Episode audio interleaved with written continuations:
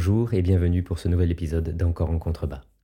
Je suis Guillaume Ribes, psychopraticien spécialiste des sujets touchant à l'éco-anxiété, la douance, l'identité, mais aussi au deuil et à la fin de vie. Cette semaine et dans le prolongement du travail amorcé il y a 15 jours, je vous propose une réflexion sur le deuil. Repenser son approche à la fin de vie ne va pas sans considérer ses périls et ses opportunités, pour nous comme pour autrui. Dans cet épisode, j'ébauche une réflexion sur le travail de deuil de façon inédite, à savoir comme un processus extraordinaire durant lequel il faut prendre garde au chemin de traverse. Le deuil et ses périls.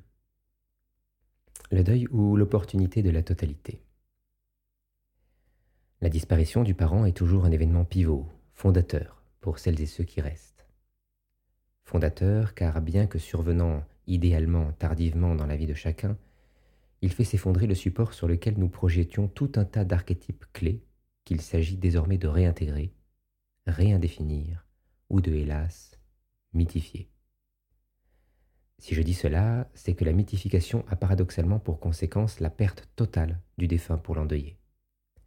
J'y consacrerai un épisode bientôt. Événement fondateur donc, une petite mort. La prise de conscience du manque, la prise de conscience de notre fragilité, de notre dépendance à autrui pour nous parachever ou, à défaut, pour nous rapprocher de cette belle idée qu'est la totalité. Et là, attention. Il n'est pas ici question d'une mystique New Age quelconque, mais de la philosophie supportant la psychologie analytique de Carl Gustav Jung, d'où sa célèbre citation Il ne s'agit pas d'atteindre la perfection, mais la totalité. Quel programme, me direz-vous? Mais les principaux concernés demandent toujours, et à raison, le temps de deuil est-il bien indiqué pour mettre ou remettre sur le métier ce projet titanesque? N'y a-t-il pas un moment pour tout? Cette totalité, théorique ou atteignable, ne vient-elle pas de la méditation de pleine conscience, des expériences mystiques ou autres passe-temps psychotropes plutôt que de la perte de l'être cher? Et la réponse? Invariable. Absolument pas. Si la douleur et la détresse sont deux forces à ne pas dénigrer en ces moments difficiles, il s'agira de ne pas les laisser mener seuls la barque, tant se joue en arrière-plan une bataille ne souffrant aucun report. Qui arrive trop tard prend le risque de ne pas avoir pu faire valoir sa voix, la perte ne pouvant ainsi être autre que totale. La perte, oui, c'est pourquoi, et plus que jamais, il nous faut réagir afin de ne pas laisser, au-delà du défunt, cette chose qui se perd nous échapper. La rattraper au vol, l'apprivoiser, la comprendre, la vivre, sans quoi oublier la totalité. C'est un appauvrissement radical et durable que l'on assistera, de cœur, d'esprit et d'âme. C'est ce qui arrive régulièrement. L'homme moderne, prisonnier de certitudes ayant réduit au silence la grande part de la diversité psychique dont il n'est qu'un mot, ne parvient plus qu'à baisser le regard ou tourner la tête, alors qu'il lui faudrait instinctivement tendre le bras. C'est en son incapacité à gérer la perte, au présent comme au futur, que réside l'un des facteurs de risque menaçant notre civilisation. Mais quelle est donc cette chose qui nous échappe? Est-elle universelle? A-t-elle un nom? En un sens, oui, mais elle prend tellement de formes différentes selon les êtres qu'il serait ici impossible de répondre à la question sans en soulever un nombre croissant, ainsi que des réticences bien justifiées, car un nom défini résume, par là, simplifie, et cette chose n'est pas de celles avec lesquelles on peut prendre ce genre de liberté. À quoi bon l'attraper au vol si notre étreinte, trop confiante, la brise alors? Il est des choses pour lesquelles on ne se prépare pas. On avance pas à pas, à notre découverte même, sans cesser de se retourner non pour s'assurer du retour, mais bel et bien se dissuader de la tentative qui nous condamnerait à l'insupportable regret d'être resté en arrière sur le chemin de la totalité. La totalité. À tout bout de champ, cela sonne sectaire. Il n'en est évidemment rien. Si j'insiste sur le mot, ce n'est en aucun cas pour le sacraliser ni en faire un pilier spirituel, mais simplement parce qu'il correspond à une réalité pour l'homme et son identité. Se construire, s'apprendre, se polir, dans une certaine mesure, et pourtant ne jamais pouvoir revendiquer la perfection, quelle que soit la dimension dans laquelle on la considère. L'homme tend vers la totalité, non qu'il ait le choix. L'homme, son concept, est une tentative de totalité. Sa conscience, s'autoréférençant, capable de s'analyser elle-même de manière récursive, de se percevoir elle-même, de se modéliser elle-même, est l'outil de la totalité par excellence, de sa potentialité. D'ailleurs, c'est cet état primordial que toutes les religions s'attachent à reconquérir pour leurs disciples. Par exemple, dans la littérature catholique, nous avons l'innocence, le Jardin d'Éden. La promesse de vie éternelle n'est-elle pas celle d'une ultime réindéfinition, absolvant le péché originel? Celui de la connaissance? Un péché originel qui aujourd'hui ironiquement nous permet, au moins en théorie, de nous approcher au plus près du moment où la pomme fut croquée. La totalité donc, toujours, mais que cela implique-t-il pour monsieur ou madame tout le monde en proie au désespoir le plus profond suite au départ du patient? Eh bien, en apparence, hmm, pas grand-chose.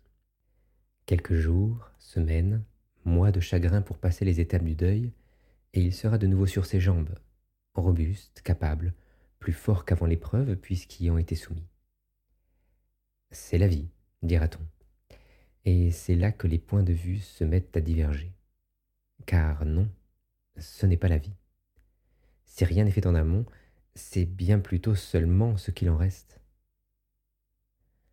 Cela est formidablement illustré par le rituel de l'adieu et par le danger de la dissociation qu'il renferme.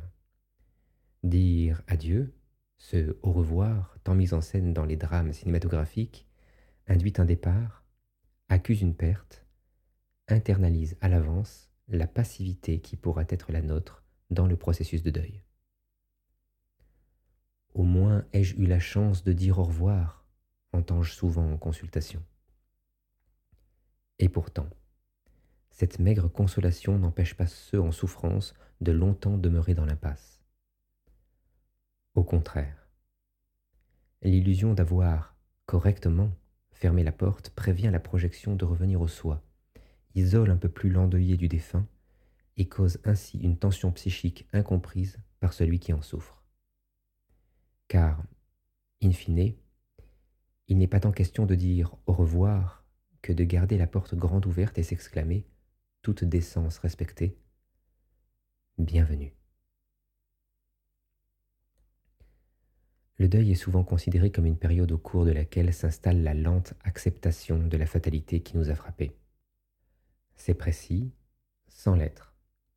Assez abstrait pour que chacun s'y retrouve pragmatiquement, mais également inexact, la psyché humaine ne fonctionnant pas ainsi. En effet, si cela n'était que question d'acceptation, le temps ferait tranquillement son œuvre et l'on n'assisterait jamais aux changements de vie ou de personnalité radicaux que l'on observe parfois à l'occasion du départ de proches. Et si je me contente de parfois, c'est qu'ils sont souvent imperceptibles aux yeux de non-avertis, mais redéfinissent pourtant la structure même de l'identité de ceux passant par cette épreuve. J'irai même plus loin en affirmant qu'il est rare que la personne s'en rende compte si le changement ne concerne que la perception qu'elle a d'elle-même. C'est pourquoi l'acceptation n'est pas tout, bien au contraire. Seule, elle n'est que renoncement se drapant dans du beau linge. Le travail de deuil n'est pas celui de survivre à une période d'apathie émotionnelle. C'est celui de la reconstruction, de l'adjonction, de l'union psychique, de la renaissance. Petite mort, disais-je en ouverture. Eh bien, nous y sommes. Reconnaître autrui en son sein est bien autre chose que de se contenter de la poésie consistant à le garder en son cœur.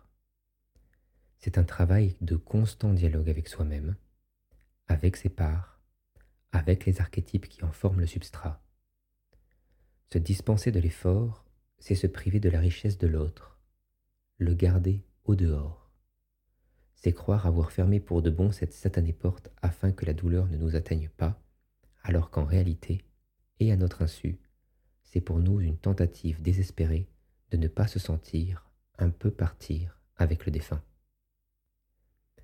On ne se protège jamais que de sa mort. Et l'on échoue à chaque fois. C'est la fin de cet épisode. Merci de l'avoir suivi. Merci pour votre temps. N'oubliez pas de vous abonner si ce podcast vous a plu et que vous souhaitez être tenu au courant des nouvelles sorties sur la chaîne. À très vite.